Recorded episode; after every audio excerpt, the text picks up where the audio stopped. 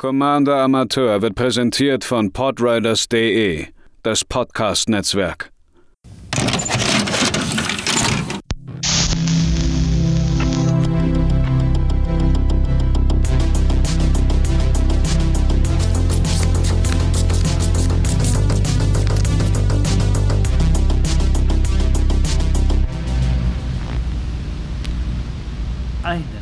Wunderschönen guten Tag, liebe PlaneswalkerInnen, bei einer weiteren Ausgabe des Commander Amateur Podcasts. Heute mal ausnahmsweise wieder mit guter Soundqualität. Nochmal eine große Entschuldigung für die verkackte Decktech beim letzten Mal.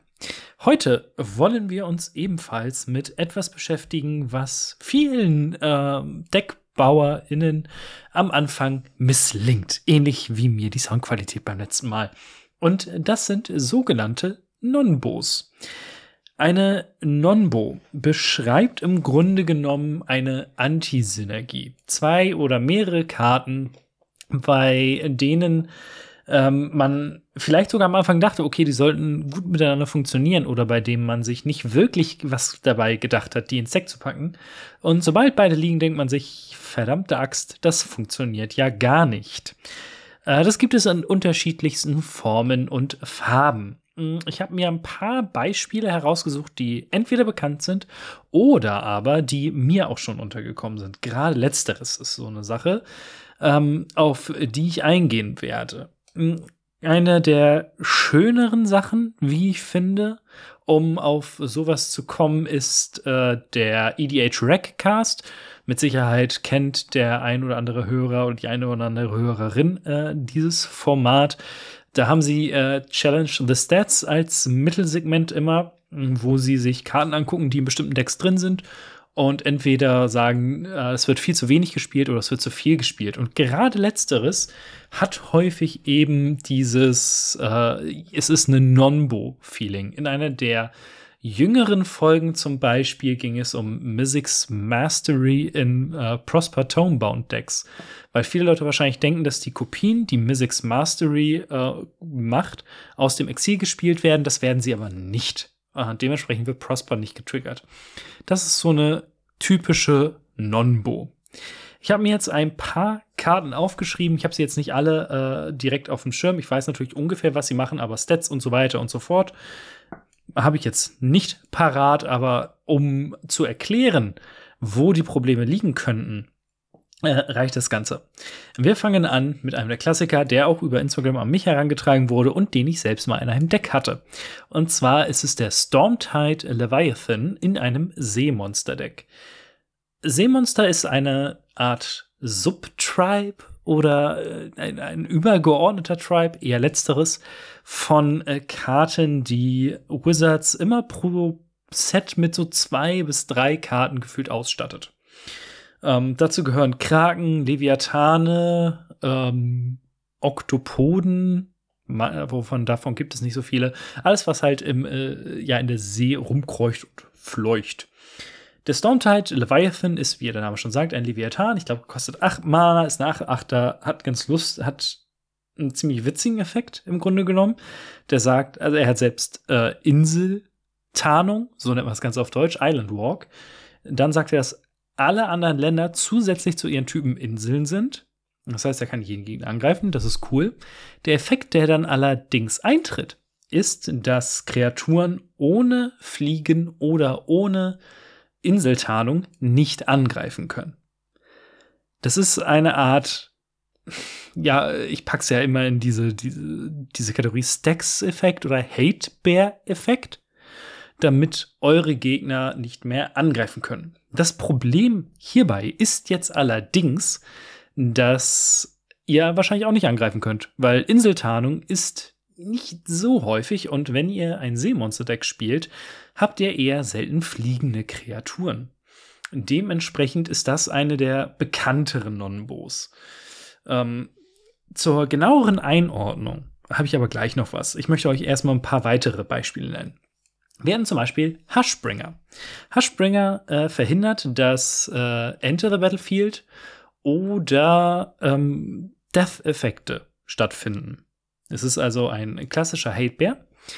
Ähm, wird gerne, weil äh, Lifelink hat in Live Gain Decks gespielt, wo dann allerdings auch die sogenannten Soul Sister Effekte stattfinden. Die besagen nämlich, dass immer wenn eine Kreatur ins Spielfeld kommt, ihr einen Lebenspunkt bekommen könnt oder bekommt, je nachdem. Hashbringer verhindert das aber. Dementsprechend habe ich hier eine Anti-Synergie. Dann eine, die ich selbst in einem Deck hatte und die mir auch erst aufgefallen ist, nachdem ich das Deck zusammengebaut hatte, ist Vigor und Apex Altisor. Hierbei ist wichtig zu wissen, was der Altisor macht. Der kostet 9 Mana, ist 10-10 groß, glaube ich. Ähm, hat Enrage. Das heißt, immer wenn er Schaden bekommt, triggert ein Effekt. Und zwar ist der Effekt, dass äh, der Dinosaurier mit einer anderen Kreatur kämpfen kann. Und wenn der Altisor ins Spielfeld kommt, kann er mit einer anderen Kreatur kämpfen. Dementsprechend ist die Funktion der Karte, sie kommt ins Spiel, kämpft irgendwo mit, Enrage wird getriggert, kann mit einer anderen Kreatur kämpfen und so vielleicht ein Board von kleinen 1-1ern auch komplett wegmachen. Vigor sagt jetzt, dass jeglicher Schaden, der euren Kreaturen zugefügt wird, verhindert wird. Diese Kreaturen stattdessen so viele 1-1-Counter bekommen. Ich mir ist es tatsächlich erst aufgefallen, ich hatte die beiden Karten nur so als große grüne Bieter irgendwo drin, weil ist witzig. Und erst als die beiden zusammen draußen waren, war so, ach ja, warte mal, der Altisor, sein Enrage-Trigger wird ja überhaupt nicht mehr ausgelöst. Denn Vigor verhindert eben den Schaden, der gemacht wird. Dementsprechend haben wir hier eine äh, Nonbo. Äh, ein Klassiker sind äh, Genesis Wave oder Genesis Hydra in X-Spell-Stack. Da gibt es zwei Commander, einmal Roshin Meanderer und Saxara. Äh, die beiden mit ähm, ja, Kartensynergien haben, die X in ihren Kosten haben. Unter anderem Genesis Wave. Genesis Wave kostet, glaube ich, zwei grüne und X. Und man deckt die obersten X-Karten auf und kann alle Permanents, die X oder weniger Mana-Kosten haben, aufs Spielfeld packen. Klingt cool. Das Problem an der gesamten Geschichte ist unterm Strich, dass in diesen Decks ganz, ganz viele Hüterinnen gespielt werden, weil auch die nun mal sehr häufig X in ihren Kosten haben. Wenn Genesis Wave jetzt aber eine Hydra trifft, wird sie zwar ins Spiel gebracht, X ist hierbei allerdings immer null. Dementsprechend kommen diese Karten und diese Kreaturen immer mit null Countern ins Spiel. Und das ist im Endeffekt nicht das, was wir möchten. Das sind so die äh, Beispiele, die ich mir rausgesucht habe. Wie wir damit umgehen, werde ich euch gleich noch mal äh, näher legen. Mm, es gibt noch so ein paar andere, zum Beispiel der neue, neue Kyler, ähm, der Human Tribal Commander, der alle sehr, sehr schnell sehr buff macht. Ist eine coole Karte, und ähm, liebe Grüße an Mark Drury hier auf äh, Twitter, Drury's Brewery. Könnt ihr mal gerne folgen. Ich äh, werde es vielleicht, ich werde es auf jeden Fall verlinken. Ähm, hatte bei Twitter rumgefragt, äh, was für Karten man denn so da drin spielen möchte. Und in einem kurzen Austausch meinte er, ja, und um Karten zu ziehen, natürlich Return of the Wild Speaker. Und da muss ich ihn erstmal dran erinnern, äh, dass Return of the Wild Speaker so nicht funktioniert, denn die Karte zieht nur Karten für die Stärke eurer Nicht-Humans. Was in einem Human-Deck eher kontraproduktiv ist. Und eine weitere Sache, auf die man achten sollte, sind globale Effekte. Ähm, eine der schöneren Karten hier ist der Grafdigger's Cage, ein farbloses Artefakt äh, sagt, dass Kreaturenkarten das Spielfeld nicht aus Friedhöfen oder Bibliotheken betreten können. Und Spieler können keine Karten aus Friedhöfen oder aus Bibliotheken äh, sprechen. Es ist eine Art Graveyard-Hate, ähm, was allerdings auch gerade dieser Bibliothekenteil wird häufig übersehen. Und äh, wenn ihr irgendwelche absurden Commander spielt, wie ich mir jetzt neulich ein monogrünes Huatu-Deck gebaut habt, was darauf aufbaut, dass ihr Karten aus der Bibliothek spielt, dann sind Karten wie Grafdigger's Cage nicht die ideale Form und Weise, um Graveyard Hate äh, zu betreiben. Da muss man sich vielleicht ein bisschen mehr umgucken. Also, man kann das Ganze eigentlich auf zwei Sachen runterbrechen, um sowas zu verhindern wenn ihr das überhaupt nicht wollt. Denn äh, ihr solltet euch einfach nur Karten erstens genau durchlesen. Das ist dieses klassische Reading the card explains the card. Eigentlich steht 90% der Sachen, die man über Synergien und so weiter und so fort wissen muss, auf den Karten drauf. Das ist am Anfang natürlich super schwierig, gerade in EDH, was so komplex werden kann auf einmal. Aber die meisten Informationen stehen da. Und dann stellt euch immer die Frage, tun die Karten genau das, was ich denke? Häufig ist es auch so, wenn ihr euch diese Frage stellt, war irgendjemand anders auch schon so clever, hat sich diese Frage gestellt und die ins Internet gestellt. Äh, da kann man solche Sachen auch immer noch mal gut nachlesen. Bei der äh, Recherche für dieses Thema bin ich über einen Artikel gestolpert äh, auf der Seite The Salt Mine, geschrieben von Max Gilmore. Ich werde den Artikel natürlich in den Show Notes verlinken. Das Ganze dreht sich viel mehr um Non-Bows in Legacy-Decks. Aber ich finde, äh, es gibt so ein paar ganz schöne äh, Beispiele, beziehungsweise ein paar ganz gute Beobachtungen hier drin. Äh, zum einen äh, sagt äh, Max, dass das größte Problem beim Deckbau äh, häufig ist, und das trifft nicht nur für Legacy zu, sondern auch für EDH, und da bin ich auch ein ganz, ganz großes Opfer, dass das menschliche Gehirn tatsächlich so gepolt ist, ähm, dass es versucht, Muster zu erkennen. Ähm, und je klarer ein Muster ist, umso schöner ist das für uns, umso besser ist es äh, für unser Gehirn. Äh, er nimmt zum Beispiel auch, äh, also er gibt dann das Beispiel, dass Anfänger ganz häufig höchst synergiereiche Decks bauen. Und das habe ich ja am Anfang bei EDH auch gemacht. Das erste Atraxa 1-1 Counter Deck, beziehungsweise der erste Draft, war nur synergiebezogen. Das sind aber meistens nicht die besten Decks. Äh, dementsprechend sollte man sich angewöhnen, Muster auch mal aufzubrechen. Ähm, und um, wenn man dann so eine Karten hat, die äh, Anti-Synergien haben, sollte man sich drei Fragen stellen. Äh, wie gesagt, er hat das Ganze auf Legacy ausgeweitet beziehungsweise hatte das auf Legacy bezogen. Da ging es dann zum Beispiel um Delver of Secrets und Swords to Plowshare, die sich eigentlich gegenseitig ja ähm, so ein bisschen äh, bekriegen, weil Delver möchte sehr, sehr schnell sein, Swords to Plowshare gibt den Gegner aber Leben. Aber die drei Fragen, die Max rausgearbeitet hat, finde ich, können wir auch für EDH anwenden. Einmal, when does the anti-synergy matter? Also wann wann ist das wichtig, dass diese Karten ähm, ja, keine Synergie haben? Dann, äh, how much does it matter? Also wie gravierend ist es? Und is the power of each of these card cards sufficient enough to offset the times when the anti-synergy matters? Ist also die Stärke der Karten einzeln groß genug, um die Zeit, wenn die Anti-Synergie wichtig wird, im Grunde genommen nichtig zu machen. Und ich werde jetzt einfach mal die vier großen Beispiele noch mal durchgehen und die drei Fragen beantworten. Nehmen wir zum Beispiel das Stormtide Leviathan. Beispiel.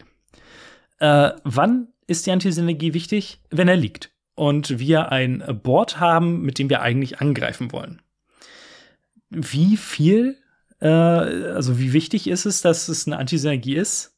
Schon ziemlich, denn Häufig möchte man nicht nur mit einem 8-8er angreifen, sondern mit mehreren großen Kreaturen. Und ist die Karte dann stark genug, um sie trotzdem zu spielen? Ähm, in Seemonster-Decks würde ich sagen, nein. Denn da führt sie meistens einfach dazu, dass ihr einen 8-8er habt, ihr möchtet eigentlich mit viel mehr angreifen, könnt es aber nicht. Im Gegensatz dazu kann man die Karte ganz hervorragend in Flyers Deck spielen, weswegen ich sie auch für diesen Archetypen in meinen äh, EDH Cube gebaut habe. Ähm, da ist es keine Antisynergie, da ist es eine Synergie. Wenn ihr jetzt allerdings wirklich darauf aufbaut, immer nur mit einer Kreatur anzugreifen, dann kann der Stormtide Leviathan eine sehr, sehr unterhaltsame Karte sein. Beziehungsweise für euch. Für eure Gegner ist es da meistens äh, viel bad. Hashbringer und Soul Sisters. Wann ist es wichtig? Wenn eine Soul Sister liegt und der Haschbringer. Also ein Fall, der jetzt nicht so häufig vorkommt. Ähm, wie viel, also wie sehr das was ausmacht, das kommt ganz, ganz stark aufs Deck drauf an. Häufig äh, findet man sowas nur in Live-Game-Decks. Und wenn ihr eine Art Token-Sub-Theme habt, bekommt ihr einfach deutlich mehr Leben dadurch, dass ihr die Soul Sister aktiv habt. Ähm, allerdings könnt ihr den Haschbringer auch dafür verwenden, gegnerische Aristocrats-Decks auszuschalten. Das vergessen auch manche ganz gerne. Und an sich ist es auch einfach eine sehr, sehr starke Karte. Das heißt, ähm, diese Karten sind an sich beide stark genug, um Platz in einem Deck zu finden. Es kommt dann ganz stark auf, das, auf den Deckbrau drauf an. Äh, braucht ihr beide Karten? Wirklich? Habt ihr vielleicht zu viele ETBs, um äh, den Hashbringer wirklich ausnutzen zu können.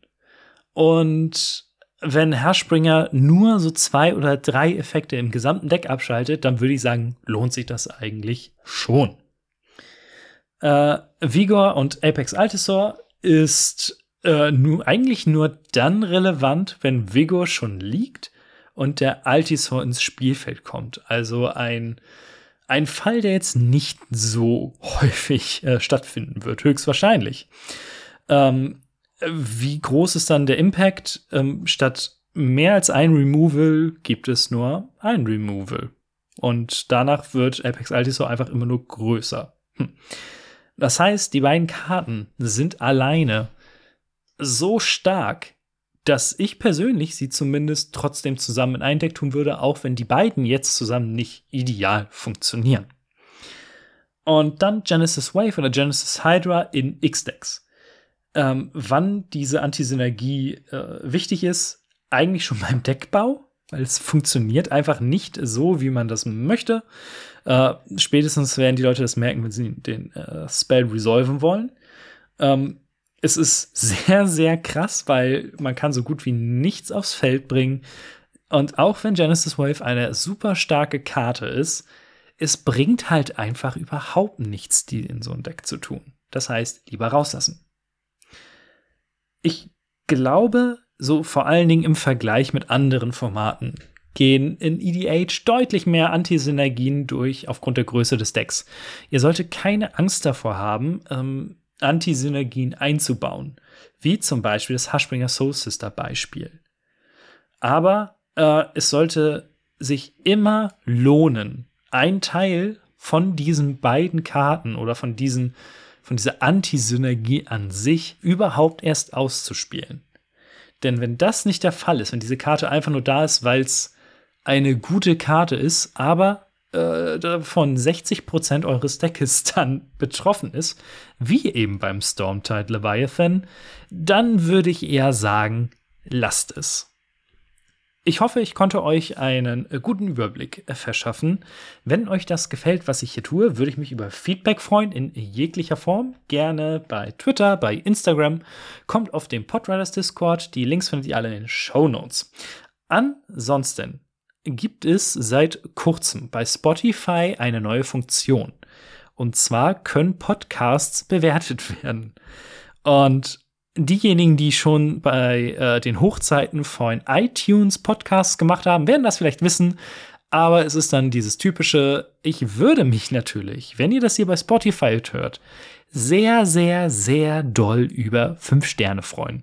Diejenigen, die es über Apple Podcast hören, auch da fünf Sterne wären ganz, ganz großartig. Das hilft einfach zu wachsen und ähm, einfach mir auch vielleicht sogar mal coole Kooperationen äh, an, an Land zu ziehen. Und davon haben auch die HörerInnen was, weil äh, da nur so kommt man zum Beispiel an Verlosungen, wovon ich wirklich gerne mal was machen würde.